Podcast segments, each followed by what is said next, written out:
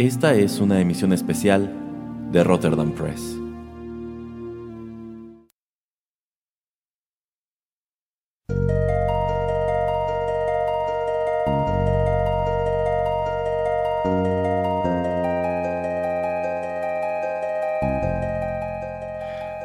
Amigos, ¿cómo están? Los saluda Erasmo en los micrófonos de Rotterdam Press y es un gusto darles la bienvenida a la tercera y última, sí, tristemente será la última, parte del especial desde Japón con amor, en donde programo algunos de los openings de sus anime favoritos.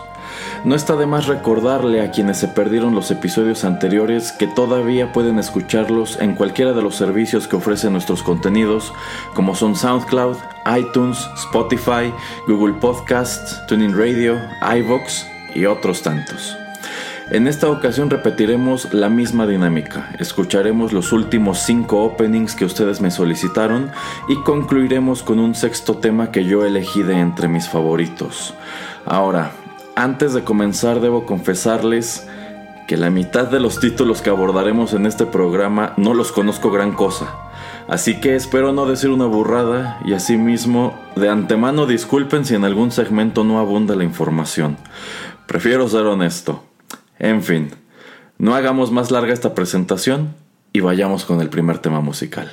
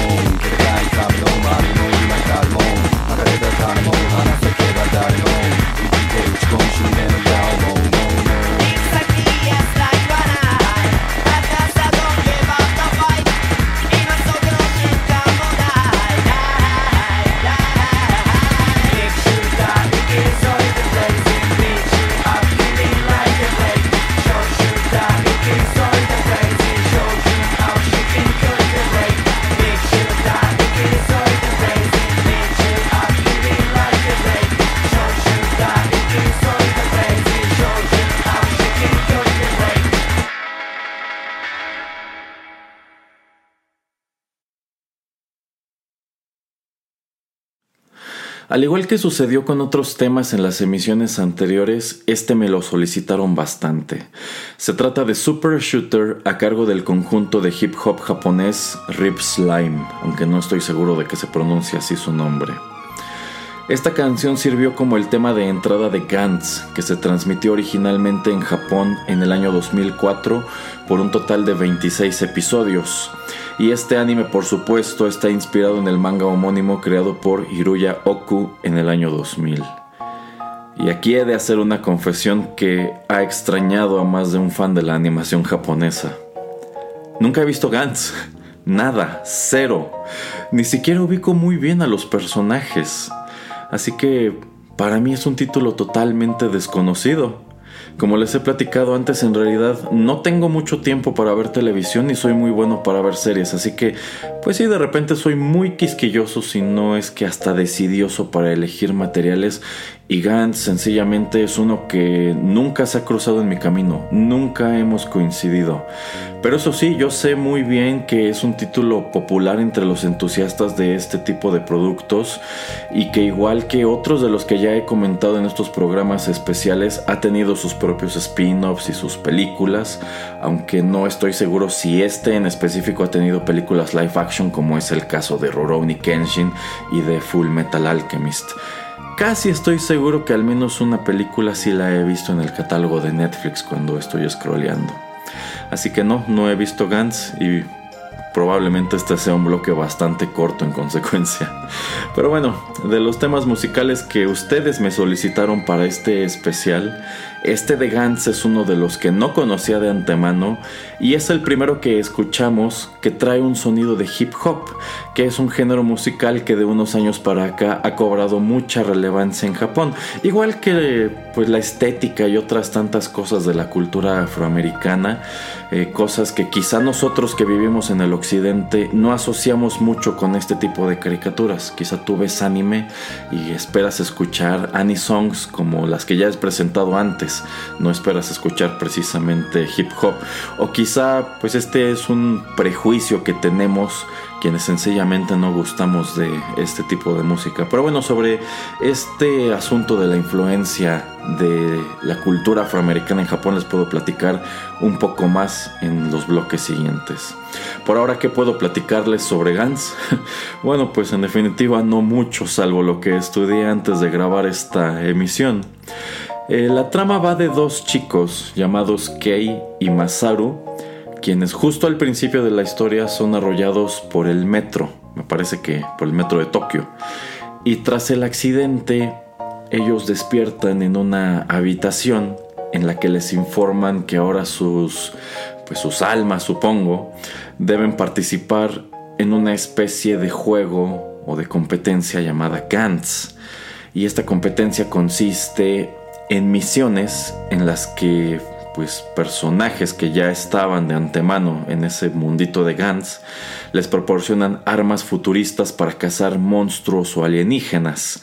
Si bien al parecer no está muy claro eh, ni cuál es la finalidad ni cuál es el origen del juego y de dichos monstruos.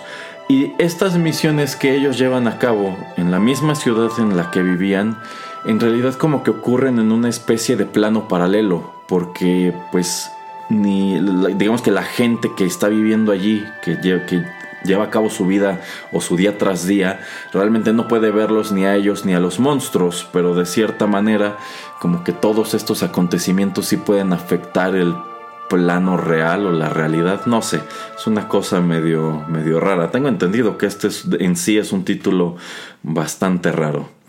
Y este manga y su adaptación animada destacaron en su momento por sus contenidos explícitos de violencia y sexo. Incluso tengo entendido que cuando se transmitió el anime por primera vez en Japón, censuraron varias escenas que ya en los formatos caseros y en las retransmisiones sí se dejaron íntegras. Tengo entendido que pues esa decisión de censurar Gantz en su primera corrida fue algo bastante criticado. Y precisamente por eso yo creo que este es el tipo de producto que sencillamente no iba a llegar a la televisión abierta en México. Yo creo que esto en definitiva nunca lo iban a transmitir en TV Azteca y no estoy muy seguro si se transmitió como tal en nuestro país a través de alguno de los canales que daban anime o bien si de plano era el tipo de cosa que tenías que comprar en la Friki Plaza o en el Tianguis o en su defecto tenías que estarla buscando en el internet. No lo sé. Y creo que es todo lo que puedo decir por el momento. Quizá alguna vez, algún día más adelante, me ponga a ver Gans. Y entonces sí que podría decirles más al respecto, pero por ahora creo que no queda sino agradecer a Paco Larios, a Sergio Vázquez y al señor Geek por solicitar este tema musical. Insisto, creo que fue un bloque bastante corto. pero bueno, el que sigue.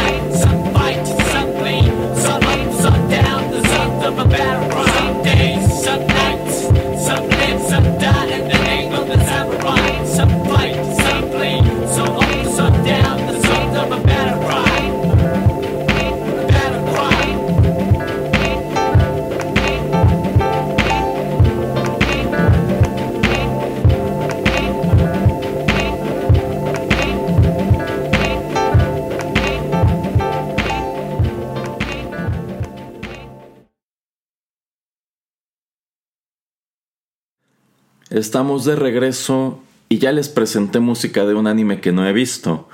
Ahora abordaremos uno del que solamente vi tres episodios. Y sí, confieso que hice trampa y prácticamente dejé los anime que menos conocía para el último programa. Pero bueno, ahí les va. Acabamos de escuchar Battle Cry, interpretado por el dueto Nuyaves y Shingo 2. Nuyaves es un DJ y Shingo 2 es un cantante de hip hop. Y de nuevo, no tengo idea si así es como deba pronunciarse sus nombres. Aquí tenemos otro tema de entrada que pues asemeja este género, el hip hop o el rap, y es que como les dije en el bloque anterior, de un tiempo para acá algunos jóvenes japoneses tienen una gran predilección por la cultura afroamericana, y este tema musical es el opening de Samurai Champloo, también del año 2004 y también de 26 episodios. Esta serie fue creada por Kazuto Nakazawa, Mahiro Maeda y Shinichiro Watanabe, y quizá este último nombre les suene del episodio anterior porque Shinichiro Watanabe también fue el creador de Cowboy Bebop. Este fue su, segundo gran lanzamiento.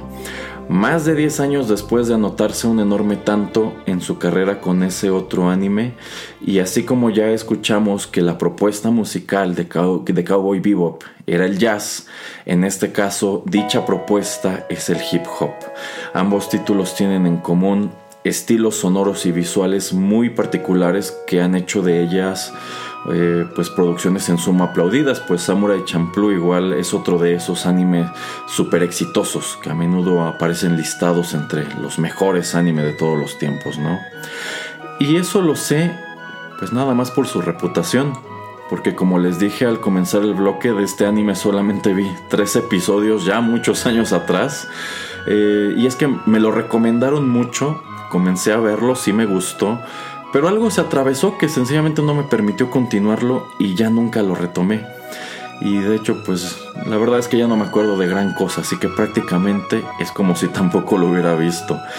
E insisto, no tengo mucho tiempo para ver televisión. Cuando alguien se entera que me gustan este tipo de series, este tipo de temas, pues suelen recomendarme un montón de cosas que honestamente sé que quizá nunca veré. Porque pues si apenas tengo tiempo para leer todo lo que quiero, ahora imagínense para ver series de televisión.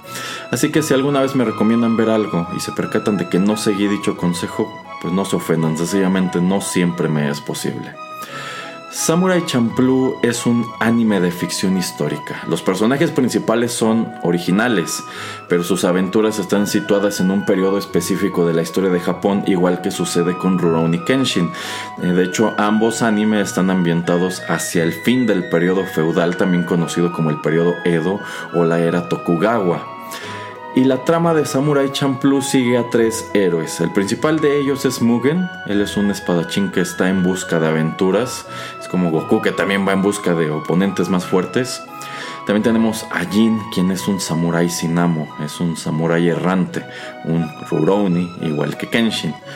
Y viene a completar la tercia Fu, Fu es una mesera al principio de la serie y ella salva tanto a Mugen como a Jin de un problema en el que se meten y a cambio les pide que la ayuden a rastrear a un individuo que solamente es conocido como el samurái que huele a girasoles, con quien ella tiene algún asunto pendiente. Y a lo largo de la historia aparecen personajes genuinos de la historia japonesa. Sin embargo, pues el Japón feudal en donde transcurre la acción no se ve muy tradicional en este anime. No se ve como el Japón eh, del siglo XIX que ves en Rurouni Kenshin. En realidad, este Japón tiene unos visuales y un sonido muy propio del hip hop. Y esto lo, lo palmamos pues desde la manera en que visten los personajes, que sin duda hubiera sido pues muy desenfadada y muy mal vista en esos tiempos tan conservadores en un país de por sí conservador, así como en su manera de hablar. Digamos que pues este anime tiene una manera cool de presentar un periodo que quizá no le resulta muy atractivo a los jóvenes del Japón actual. Y es que, insisto, el gusto por la cultura afroamericana es algo muy en boga allá desde hace ya unos buenos años. Hay muchos jóvenes que gustan de la música rap, de la música hip hop e incluso imitan pues muy a su modo la manera en que hablan y en que visten los afroamericanos eh, que andan metidos precisamente en esas ondas del hip hop. Digamos que es como si estos chavitos japoneses buscaran copiar la imagen de personajes como como Kanye West, como, como Drake, quizá incluso como algunos deportistas que de repente son medio estrafalarios como LeBron James, quizá cantantes como Nicki Minaj en el caso de las mujeres, etc. Hay algunos jóvenes que incluso se broncean para verse más morenos, o bien incluso hay chicas que usan maquillaje oscuro para imitar la piel negra y esto da como resultado una imagen muy muy singular. De hecho sí existe un término específico para referir a estos japoneses que siguen esa moda, digamos estos japoneses que intentan pues ser negros, pero en este momento la verdad es que no me acuerdo. Así que, pues sí, todo ese rollo de la cultura afroamericana es algo que le llama mucho la atención a los jóvenes. Pues de repente igual no le gusta tanto a los adultos o a gente que vive en, ciudades pequeñas o incluso en pueblos en donde la población es más conservadora, pero pues no cabe duda de que sí es todo un fenómeno cultural. Y saben una cosa, quizá ubiquen esta película que sonó mucho aquí en México hace unos meses, eh, que se titula Ya no estoy aquí. Eh, estuvo pues muy viral en, Netflix. El actor principal incluso estuvo pues saliendo en revistas y toda la cosa.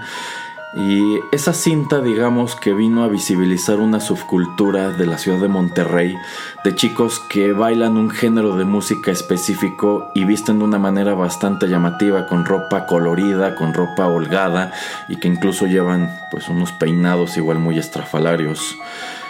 Y cuando vi esa película, que por cierto me gustó mucho más de lo que esperaba, yo sí pensé, esta imagen toda esta indumentaria que maneja este, esta subcultura, sin duda llamaría mucho la atención allá en Japón.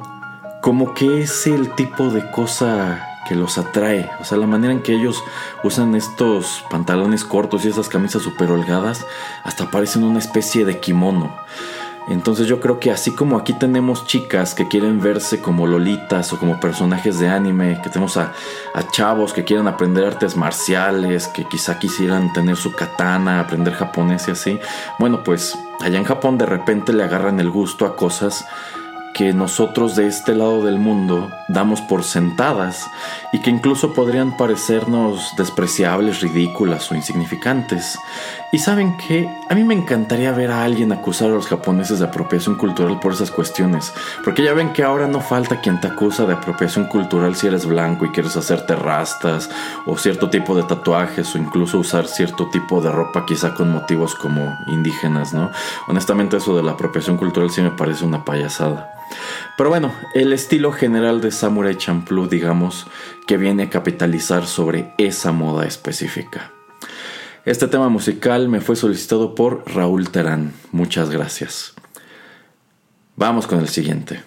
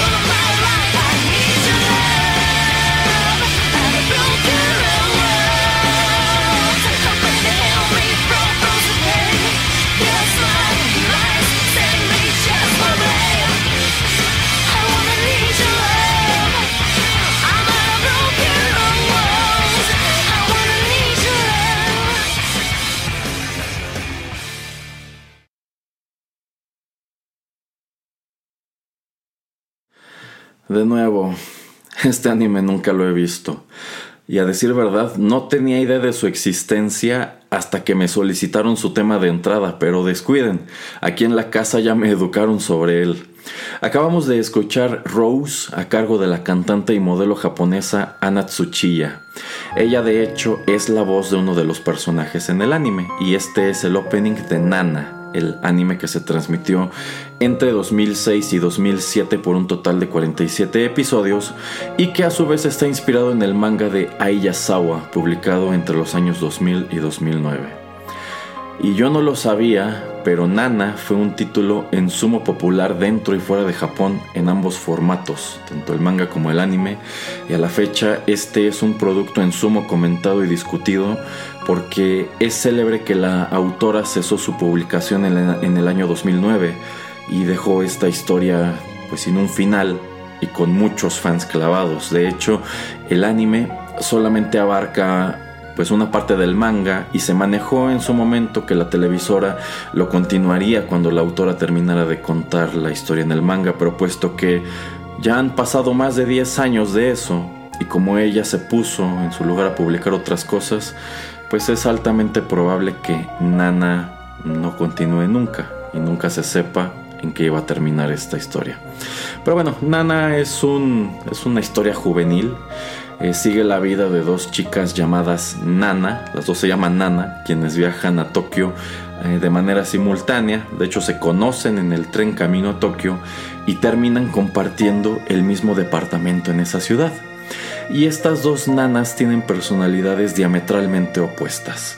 Una de ellas, a quien a menudo se refiere o es más identificada como Nana Hachi, es una chica medio ingenua e insegura que se enamora muy a menudo y tiende a depender mucho de su pareja y a hacer todo lo posible por mimetizarse con esta. Por ejemplo, al principio de la serie ella va a Tokio porque está siguiendo a su novio y su novio es un artista que viajó a la ciudad para continuar con sus estudios y Hachi decide ir tras de él supuestamente porque también quiere estudiar arte en Tokio aunque en realidad pues el arte no le interesa gran cosa. La realidad es que ella teme que él al estar lejos y al estar pues desempeñándose en su medio, en algo que le gusta, pues termine por conocer a una chica que le guste más, que sea más afín a él y pues deje a Nana, ¿no?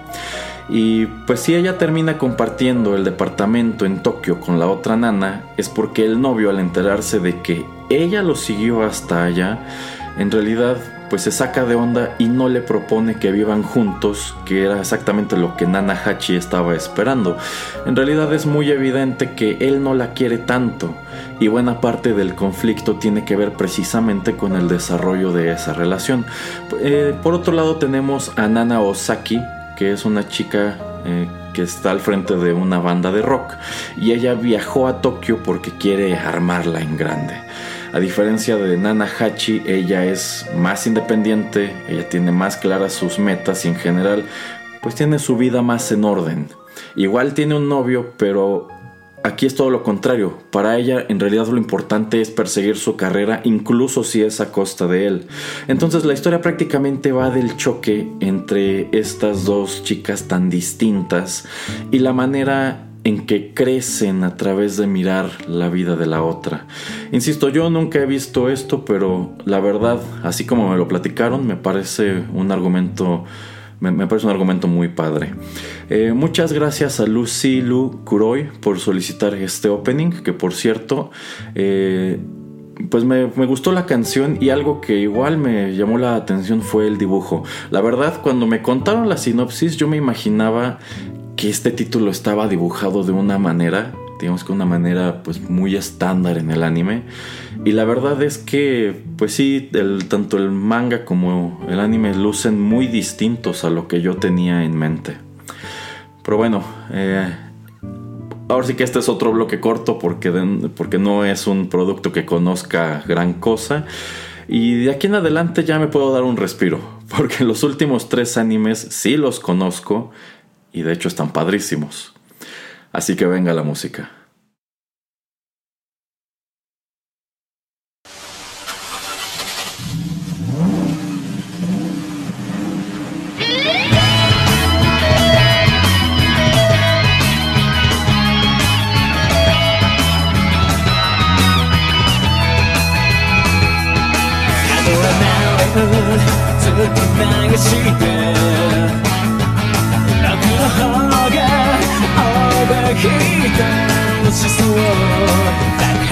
して愛がでも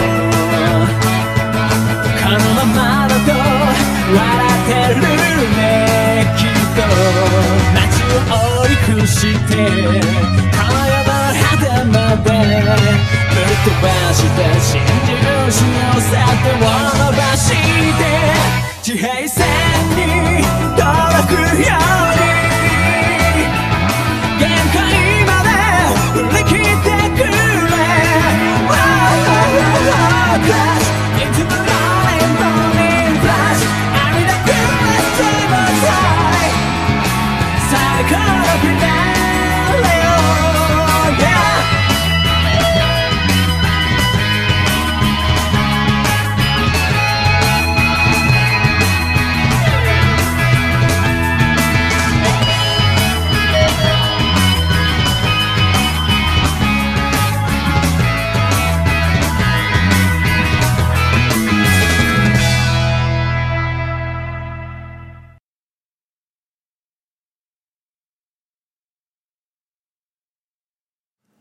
Acabamos de escuchar a uno de los más grandes actos de la música rock en Japón y a una de las pocas bandas que gozan de amplia popularidad fuera de su país de origen. Esos fueron Le Arc-en-Ciel con la canción Driver's High, misma que sirvió como tema de entrada de Great Teacher Onizuka, también conocido como GTO. Este anime se transmitió originalmente entre 1999 y el año 2000 por una duración de 47 episodios y está inspirado en el manga homónimo creado por Toru Fujisawa, que se publicó entre 1997 y 2002.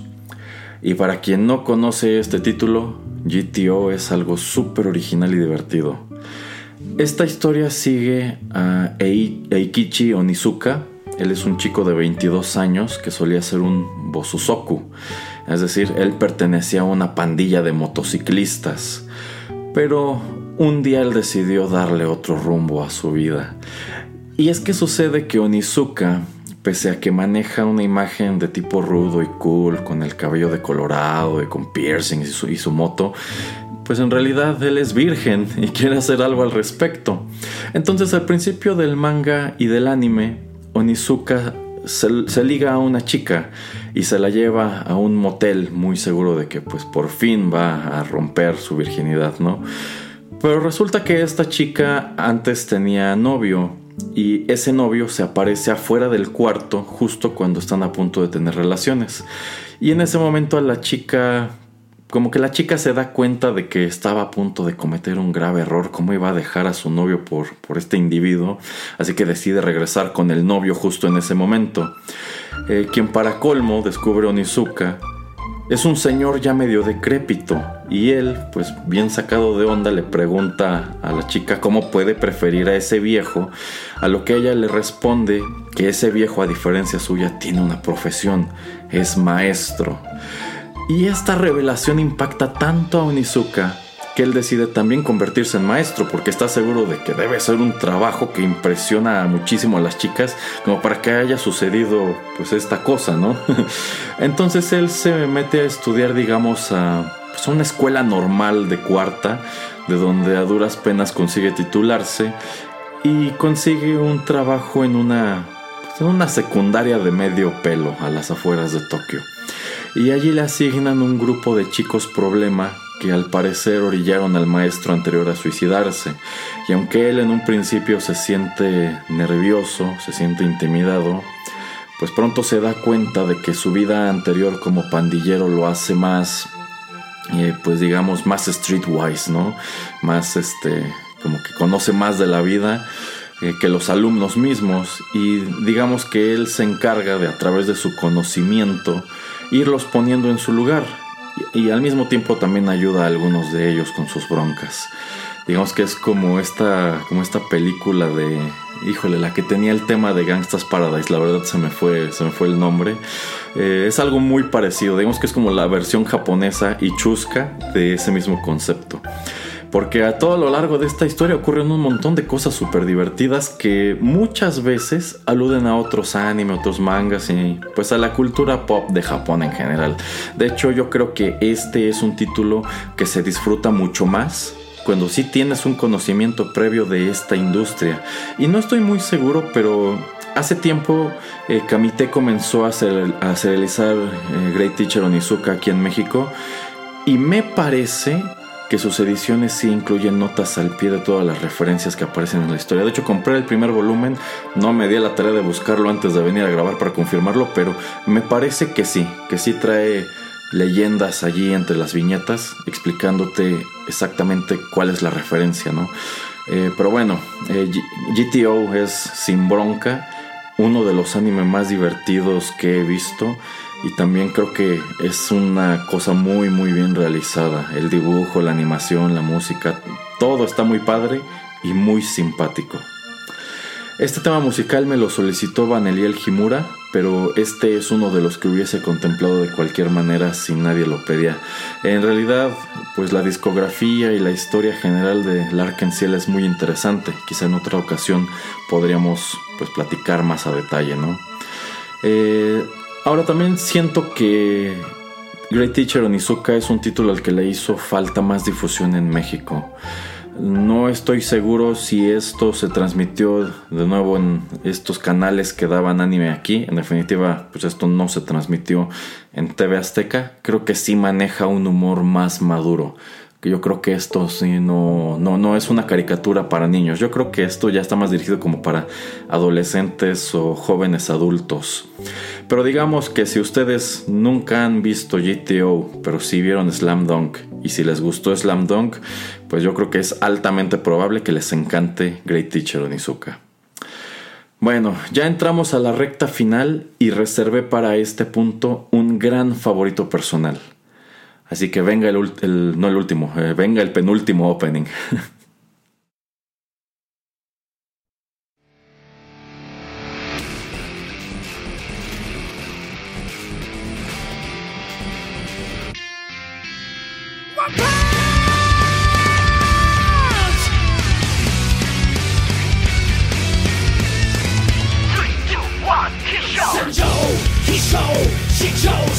No.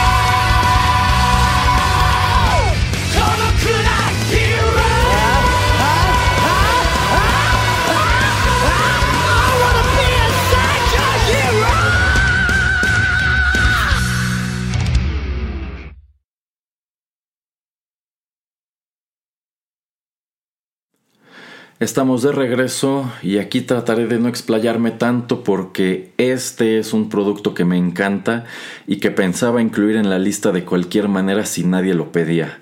Pero sí lo pidieron y eso me da mucho gusto. Lo que acabamos de escuchar se titula The Hero Set Fire to the Furious Fist y corrió a cargo de la banda de Anison Jam Project. Anison, no recuerdo si ya lo expliqué en el primer episodio, pero es un término que se utiliza para referirse a conjuntos o artistas que están especializados sobre todo en música para anime, por eso es Anison, anime song. Y este es el primer opening de One Punch Man, el anime inspirado en el webcomic del mismo título, creado por One en el año 2009 y que de hecho aún se sigue publicando. Digamos que este es el más contemporáneo de los títulos que abordamos a lo largo de este especial. El anime consta hasta ahora de dos temporadas que suman 24 episodios. La primera temporada se transmitió en 2015 y la segunda el año pasado, en 2019. Se tardaron cuatro años en lanzar más episodios porque no, no estoy seguro cómo estuvo esa movida, pero eh, pues el anime se fue a otra compañía productora y cambió pues el equipo creativo por completo. Aunque insisto, la verdad es que no sé, no, no sé el por qué. Y One Punch Man es otro de esos productos con varias encarnaciones. Eh, esto ya se los dije, debutó en el año 2009 como un webcomic, un pequeño manga que el autor dibujaba y publicaba en su sitio web. Y pues el autor, One, en realidad es un personaje anónimo. Nadie sabe quién es, no sabe de dónde es, este, o qué onda. Solamente se sabe que tiene dos títulos publicados, uno de los cuales es One Punch Man. Y algo que salta a la vista cuando tú asomas al webcomic, encima de que el concepto en general está padrísimo, es que el dibujo es bastante pues bastante deficiente. La verdad es que este tipo no es un gran dibujante, pero con sus habilidades se las apaña para contar la historia. De hecho, yo diría que la historia es eh, pues lo importante aquí, no tanto, no tanto el dibujo. Y creo que la historia está tan padre que te hace pasar por alto eso, que la verdad el dibujo se ve bastante, parece que algo que estuviera dibujando un niño muy chiquito. y bueno, él hasta hoy sigue contando One Punch Man. Y digamos que el webcomic es la versión más avanzada de la trama. Y este webcomic gustó tanto que tres años después en el año 2012, Shueisha adquirió los derechos para publicar un manga que sirviera como, pues como remake. Y dicho manga cuenta a grosso modo la misma historia y es ilustrado por un dibujante excelente llamado Yusuke Murata. De hecho, su estilo, por su estilo, yo lo comparo mucho con el de Jim Lee o incluso el de J. Scott Campbell, porque Digamos que al hombre le gusta mucho dibujar chicas. Pero bueno, en general tiene muy buena mano. Si algo podemos alabar del manga de One Punch Man es que el dibujo está padrísimo. Pero eso sí, el manga va considerablemente más atrasado en la narrativa y de repente demora mucho su publicación. Yo creo que precisamente para darle oportunidad a One de avanzar el, el webcomic. Eh, de hecho, actualmente Panini está publicando el manga aquí en México y por lo menos a mí sí me gustan mucho las ediciones, aunque pues por allí han recibido igual malos comentarios, pero de repente ya ven que el fandom aquí en México es una cosa bien tóxica. Y por último tenemos el anime, que es la adaptación del manga, aunque bastante resumida, cambia algunos personajes y también cambia algunos eventos. De hecho, en la segunda temporada se brincaron un montón de cosas para que pudieran abordar un arco que está más cercano a la narrativa del manga. Pero eso no significa que el anime sea malo. De hecho, igual que otras tantas propiedades, One Punch Man puede presumir que existe en tres formatos excelentes. A donde te asomes, este título está muy padre. Y por cierto, la primera temporada del anime está en Netflix por si quieren verla. Este de hecho es un producto que de repente eh, pues recelan bastante. Es algo complicado encontrar clips en YouTube o episodios completos y también de repente incluso el opening o la banda sonora, así como la suben, pues también la desaparecen. ¿eh? Pero bueno, ¿de qué trata One Punch Man? Yo creo que el planteamiento es lo más genial. Este, digamos, es un mundo en donde los superhéroes existen y pelean con monstruos que con frecuencia atacan Japón, aunque no necesariamente son kaijus. De hecho, estos monstruos eh, a veces son grandes, a veces son pequeños, en general pues son ridículos y algunas veces son muy amenazadores. Y esos superhéroes, digamos que están organizados de manera corporativa, más o menos como lo que vemos en la serie de The Voice. Eh, existe una asociación de héroes que los representa, los administra, les asigna misiones. Y en este mundo aparece un buen día el personaje principal de la historia, un chico llamado Saitama, quien tiene el pasatiempo de ser héroe, así lo describe él. Y el aspecto de Saitama eh, pues en definitiva no es el mejor, no es el que esperarías de pues un superhéroe quizá. Eh, Saitama es un tipo es un tipo calvo, es un tipo flacucho, distraído, a veces medio bobo y pues su atuendo de superhéroe consiste en un, en un mono que más bien parece un mameluco amarillo. Eh, tiene una capa blanca, tiene, tiene unos guantes y unas botas rojos que a mí me recuerdan mucho como si fueran de, de un carnicero o alguien que trabaja en una empacadora de, en una empacadora de carnes. Entonces, pues no, la verdad su, su aspecto final termina siendo medio ridículo. Pero sucede que Saitama es el héroe más poderoso de todos. De hecho, es tan poderoso que mata a todos los monstruos sin esfuerzo, de un solo golpe, de allí que el cómic se titule One Punch Man. Pero suceden dos cosas. En primer lugar, Saitama vive eternamente frustrado porque no encuentra un rival digno que le transmita la emoción de una buena pelea. Y en segundo, el mundo entero ignora que Saitama existe y que es tan poderoso. A lo largo de la historia solamente un puñado de personajes se da cuenta del hecho de que Saitama es mucho más fuerte que todos los héroes establecidos, que él siempre salva el día. Pero el resto de los héroes, el resto de los personajes, el público en general pasa esto por alto. Ellos nunca ven sus hazañas y dan por sentado que es un superhéroe muy mediocre de hecho, cuando él aplica para unirse a la Asociación de Héroes, supera con creces todas las pruebas físicas, pero la asociación determina que hizo trampa y lo relega a la categoría de los héroes más debiluchos y patéticos y nunca se fija en él. E incluso, pues, como, la, los, estos héroes no eligen su nombre de superhéroe, sino que se los da la asociación, a él, pues, sencillamente le ponen el nombre de calvo con capa, porque al verlo, pues dicen, pues es que es un tipo calvo con una capa. Y como no es un superhéroe muy chido, eh, pues no va a tener fans y a la gente no le va a gustar, entonces no importa que se llame calvo con capa, ¿no? Eh, pero para colmo, casi siempre es él quien derrota de un solo golpe a las amenazas más grandes, pero son otros quienes terminan llevándose el crédito de esas victorias. Y lo peor del asunto es que el propio Saitama termina por creerse ese rollo de que pues, quizá no es tan buen héroe y, y tiene que esforzarse por escalar en la clasificación y eso da como resultado unos escenarios súper chistosos, como cuando en el manga se inscribe a un torneo de artes marciales para ver si, pues así empieza a destacar, ¿no? Y el público empieza a admirarlo, a respetarlo, pero pues también te da otros escenarios como que pues Saitama va por la ciudad buscando un, monstruo o un villano con quien pelear y cuando por fin lo encuentra, pues la gente al verlo a él prefiere llamar a otro héroe que sí valga la pena porque este se ve muy rascuacho. Ese es prácticamente el planteamiento de One Punch Man. Eh, además de Saitama, hay todo un elenco de héroes, algunos de los cuales son muy padres, como Fang, como Genos, como Tatsumaki, Fubuki o incluso como King. Mientras que hay un montón de héroes de pacotilla como los tank tops. A mí los tank tops me encanta por, los lo patéticos que son. Los tank tops son tres tipos eh, medio cretinos que se dicen muy poderosos. De hecho están clasificados pues relativamente alto en la Asociación de Héroes. Pero la realidad es que ellos no tienen más superpoder que usar camisetas de tirantes. Son tipos musculosos que andan con jeans y camiseta de tirantes. Eh, y ese es como su superpoder. Por ejemplo, uno de ellos se llama Tank Top Black Hole.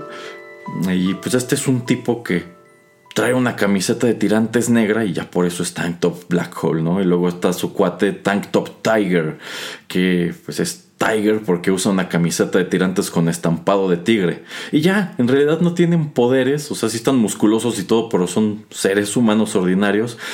Pero por algún motivo todo mundo les sigue el juego y da por sentado que sí son muy muy fuertes. Es una cosa súper ridícula y súper divertida. Eh, y de hecho también hay un héroe inspirado en el Chapulín Colorado. Trae un atuendo muy parecido, solamente que igual usa, bueno, le incorporan al disfraz un, antifaz, pero usa un martillo igualito al chipote chillón. Aunque la verdad no, no tengo el dato cómo se llama ese héroe, pero por allí hace sus cameos tanto en el manga como en el anime. Y eso es One Punch Man. Es un producto que aborda el mundo de los superhéroes desde una perspectiva muy original y muy chusca.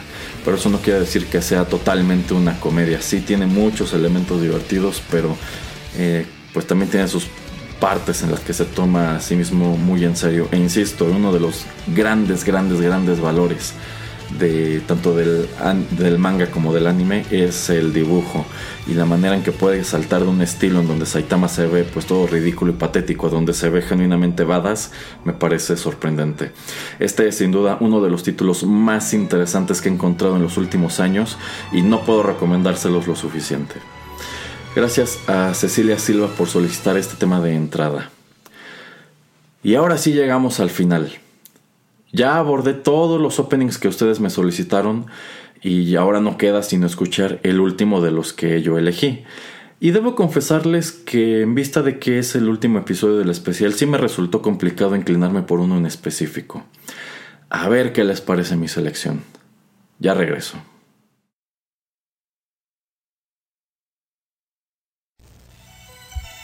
En el futuro lucharán, estas estrellas brillarán y un sueño vendrán para conquistar. Dentro de la oscuridad un héroe resucitará, como el fénix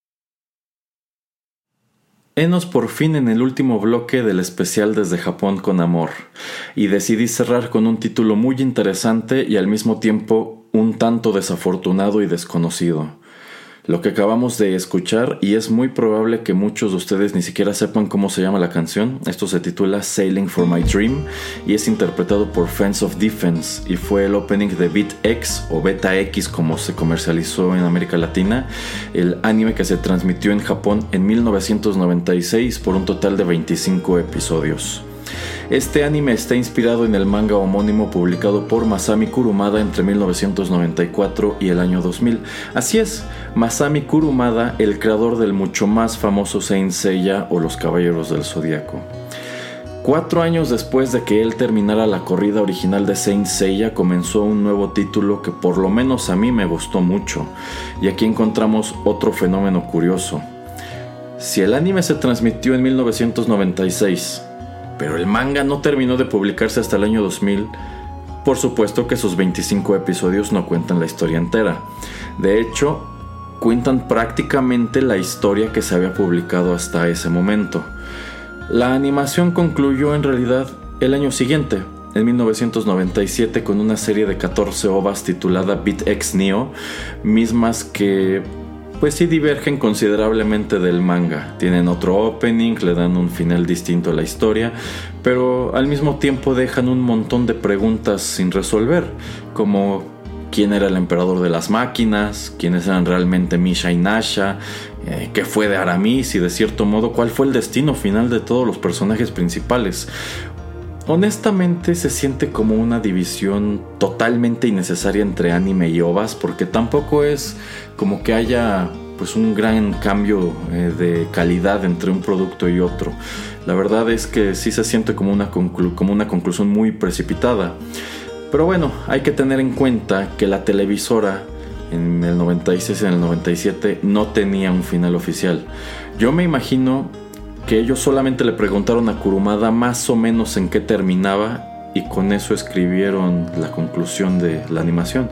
Así que si ustedes, igual que yo en su momento, solamente vieron el anime, pues tienen en la cabeza una versión distinta e incompleta de la historia. Pero ojo, no estoy diciendo que por eso sea algo despreciable. De hecho, yo, yo, considero que es una buena producción, tiene una buena banda sonora y un final a la vez muy bonito y muy triste. Eh, el manga, por supuesto, sí es más completo. Tiene, tiene más personajes, elabora más sobre el elenco principal, eh, resuelve todos los misterios que el anime dejó. Eh, todos ahora sí que viene a ponerle punto final a todos los cabos sueltos y a todo este conflicto. A mí sobre todo me parece muy interesante la explicación que da el manga sobre pues quién es quién terminó siendo el emperador de las máquinas y cuál era su relación con Misha y Nasha. Es una lástima que el anime pues no elaborara más sobre todo eso, pero insisto, ese es material que la televisora no tenía a la mano en 1997 y quizá es una explicación que el mismo Kurumada no tenía en ese momento. Por eso les decía en el episodio anterior que a veces yo creo que sí sería mejor que las televisoras esperaran a que las historias estuvieran completas, como fue el caso del remake de Full Metal Alchemist. Yo entiendo que desde una perspectiva de negocios pues no es lo más conveniente y que a veces las televisoras ni siquiera tienen la certeza de que el autor vaya a terminar el manga como le ha sucedido muchas veces a la creadora de Sailor Moon, pero yo creo genuinamente que si las televisoras se dieran a la tarea de animar historias que ya están conclusas, pues tanto el género como la industria mejorarían o pues quizás sería una industria más sana en general. Pero bueno, ya para terminar, eh, les dije al arrancar este bloque que BitX me parece un producto a la vez desafortunado y desconocido. Y comencemos con lo último. ¿Por qué considero que es desconocido? Bueno, para empezar, asomen a los cajones de comentarios en YouTube cuando busquen el video del opening o cuando busquen aquellos clips que están disponibles y así. De hecho, eh, bueno, preparándome para esta emisión encontré que una muy buena parte del anime está disponible en episodios completos en YouTube. Pero cuando tú asomas a los cajones de comentarios, te percatas que un montón de personas parecen no tener idea de que esto fue creado por el mismo autor de Saint. Es muy común que señalen, por ejemplo, cuánto se parecen Seiya y Tepei, que es el personaje principal de esta historia. Y lo señalan como si hubiesen descubierto el plagio del siglo, ¿eh? Cuando, pues eso es resultado del hecho de que Kurumada, como ya he señalado antes, no es un muy buen dibujante. Prácticamente todas sus obras usan el mismo diseño de personajes como si fueran actores haciendo otros papeles. De hecho, al interior de su fanaticada, esto es conocido como el Star System, como si fuera genuinamente un elenco de actores que él pone en obras distintas, ¿no? Y de allí que, pues, Tepei, el personaje principal de Beat X, eh, sea casi idéntico a Seiya. Foe, otro de los personajes principales de esta historia, no es idéntico, pero sí es muy parecido a Yoga. Ron sí es igualito a Shiryu y así sucesivamente, ¿no? Encontramos aquí personajes que se parecen a Sean, que se parecen a Iki, que se parecen a, a Jabu de Unicornio, etcétera, etcétera. incluso que de repente parecen híbridos de personajes que ya viste en Saint Seiya. Eh, luego debemos tomar en cuenta que este anime no le dio el resultado pues que eh, deseado a la televisora que lo transmitió en México, eh, que fue TV Azteca. Saint Seiya para ellos fue un hitazo. Pero para cuando ellos cogieron Vitex, el mercado, ya habían pasado unos años y el mercado ya no era igual. Dragon Ball se había posicionado en el, bueno, se había convertido en el foco central del anime en México y lo sería durante años y años. Digamos que no pudo competir y hasta el alcance de mi conocimiento, Vitex solamente se transmitió completo una vez en México y creo que la repetición pues ya no llegó ni a la mitad, porque también fue ese punto en el cual como que pues TV Azteca tristemente, a pesar de que es la televisora que empuja, que empuja muchísimo al anime en la televisión abierta aquí en México, pues termina por por desistir al darse cuenta que no puede competir con la popularidad de, Dragon Ball y en adelante pues fue Televisa y fueron otros canales de televisión por cable quienes se encargaron de difundir el anime en nuestro país. De allí que yo siento que mucha gente en México en realidad no vio Vitex, quizá ni siquiera lo conoce o no está al tanto de existencia. Ahora, también está la falta de información. Hay fandoms, hay canales de YouTube enteros, blogs y sitios web dedicados a Saint Seiya, pero la verdad es que Vitex no tiene casi nada de eso. Busquen por ejemplo en YouTube, la verdad es que pues casi nadie lo comenta. Busquen en Google el fandom, o sea, el, sí, la página de fandom, el wiki de Vitex está increíblemente incompleto no tiene artículos que te cuenten la historia con detalle o que profundicen en los personajes, no hay fans que tengan teorías locas sobre el final, etc. Lo que es más, eh, creo que también casi nadie sabe que le cambiaron los nombres a los personajes para transmitirlo aquí en América Latina. Igual que sucedió con Captain Subasa o los Supercampeones.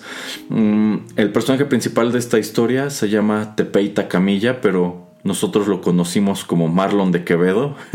Vaya nombre, Marlon de Quevedo. Eh, su hermano Kotaro se convirtió en Mitchell. Fu se convirtió en Falcon. Hokuto en Homero, Misha en Damián, Karen en Lourdes, que ese la verdad para mí no tiene mucho sentido, pero bueno, etcétera, etcétera. Le cambiaron los nombres a los, a los personajes por otros con los cuales nosotros estamos más familiarizados en América Latina. Yo creo pensando mucho en el público infantil. Yo siento que quien decidió traer Vitex a América Latina eh, pensó que esto pues iba dirigido a niños muy muy chiquitos, cuando yo creo que quienes sí lo conocimos pues ya éramos adolescentes. Ahora, eh, ¿por qué digo que es un título desafortunado?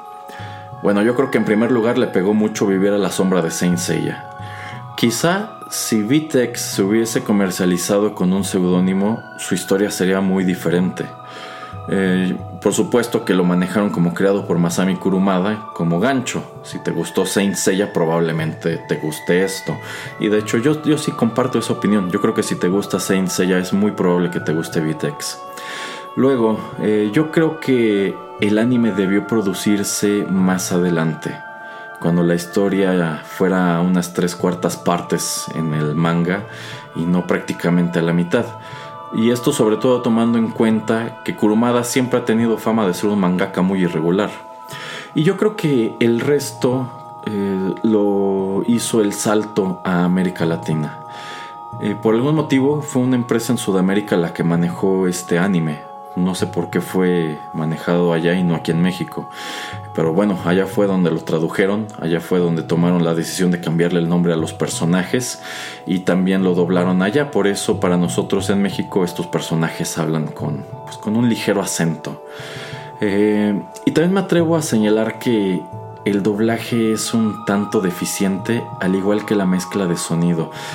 Tanto así que probablemente a ustedes les saltó a la oreja que la calidad de este opening comparada con todos los que escuchamos en este programa y en los episodios anteriores, pues la verdad suena como de menor calidad. Y eso que estuve buscando en YouTube el que se escuchara mejor, porque la verdad es que incluso pues quienes han ripeado el opening, quienes han ripeado eh, los episodios, pues no sé si sea como que lo hacen lo hacen mal, o sea, utilizando un software que le mete mucho ruido, o sencillamente son fallos de origen. Pero en general yo siento que el audio de este anime doblado al español no es muy bueno. Eh, y bueno, otro, ahora que mencioné lo del opening, yo creo que esa es otra decisión curiosa, la traducción de, dicha canción. La verdad es que no conozco el significado de la letra original en japonés, la verdad es que no encontré una, una traducción un lugar en el internet que me dijera de qué trata la canción realmente. Y yo creo que eso habla mucho de que no hay un gran interés por este título. Eh, pero bueno, a final de cuentas, no sé si la traducción que ya encontramos en el doblaje latinoamericano sea literal o sea algo muy libre, pero esta traducción se encargó de darle pues unos cuantos versos medio risibles al principio, como aquello de computadoras, calculadoras, que yo recuerdo que cuando era niño era algo que de repente le causaba gracia a quien se encontraba con este producto en la televisión y quizá también sembraba esa noción de que era una caricatura para niños muy chiquitos, ¿no? No sé, la verdad yo creo que la versión latinoamericana pudo ser mucho mejor y quizá las televisoras que lo dieron en su momento a la vez cometieron el error de no enfatizar el hecho de que este era un anime del mismo creador de Saint Seiya. Sin duda eso habría inflado los ratings. Si yo hubiese estado en TV Azteca y yo hubiese tenido la decisión, yo hubiese anunciado Vitex con bombo y platillo porque si a fin de cuentas mi anime, mi estrella fueron los Caballeros del Zodiaco, pues bueno, ¿saben qué niños? Vamos a traer otra caricatura del creador de los Caballeros del Zodiaco. Y yo creo que esto habría avivado muchísimo el interés por él. A lo mejor al final de la corrida habría gustado mucho, a lo mejor no habría gustado tanto. Yo creo que no es un producto malo. Quizá no es tan bueno como Saint Seiya, pero es diferente a su modo. De nuevo, se parecen mucho los personajes. Aquí también hay un dragón, hay un pegaso, hay un fénix, pero no son necesariamente las armaduras. Este es un mal del autor, pero no por eso creo que este sea un mal producto. A mí en su momento Vitex me gustó muchísimo. Honestamente me gustaría mucho volver a verlo en japonés, así como coleccionar el manga, que tampoco estoy seguro si se publicó alguna vez en nuestro país o algo así. En fin, si nunca vieron Pitex o Beta X, les recomiendo mucho echarle un ojo. Yo creo que sí es un título muy menospreciado y que amerita ser comentado y estudiado más a fondo. Y con eso llegamos al final de esta emisión y del especial desde Japón con amor. De verdad, muchas, muchas gracias a todos por nutrir estos tres episodios. Ojalá la participación hubiese sido, hubiese sido así para con otros espacios del podcast. Quizá otros programas habrían vivido más y este proyecto habría sido algo más grande, ¿no? Eh, pero bueno, de una vez les anuncio que les tengo preparada otra emisión especial que me vino a la cabeza hace poco, hace muy poco realmente.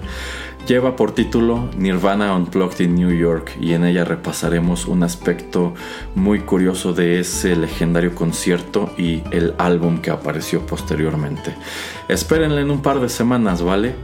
Eh, bueno, algunos de ustedes ya lo saben, eh, me tardé en grabar esta última parte del especial porque eh, me enfermé. Muchas gracias al par de personas que se tomaron el tiempo de preguntarme cómo estaba.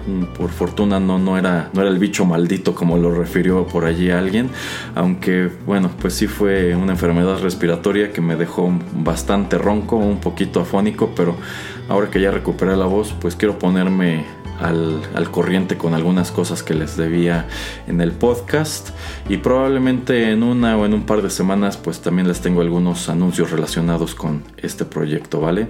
Así que estén al pendiente. Eh, bueno, pues ahora sí que eso es todo. De nuevo, mil gracias a quienes, se, a quienes propusieron temas musicales para este especial. De verdad espero que haya sido de su agrado, que lo hayan disfrutado. Yo soy Erasmo y todavía me encuentran en los contenidos de Rotterdam Press.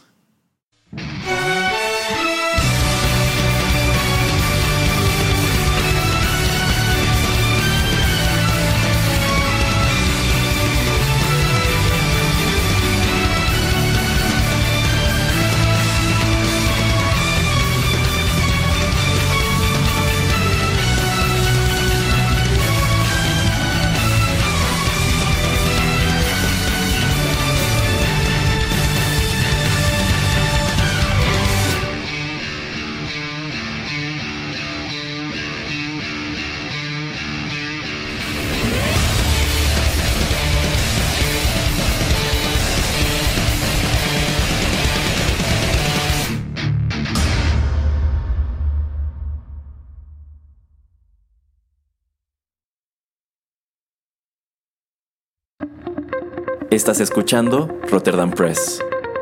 Radio como hecha en casa.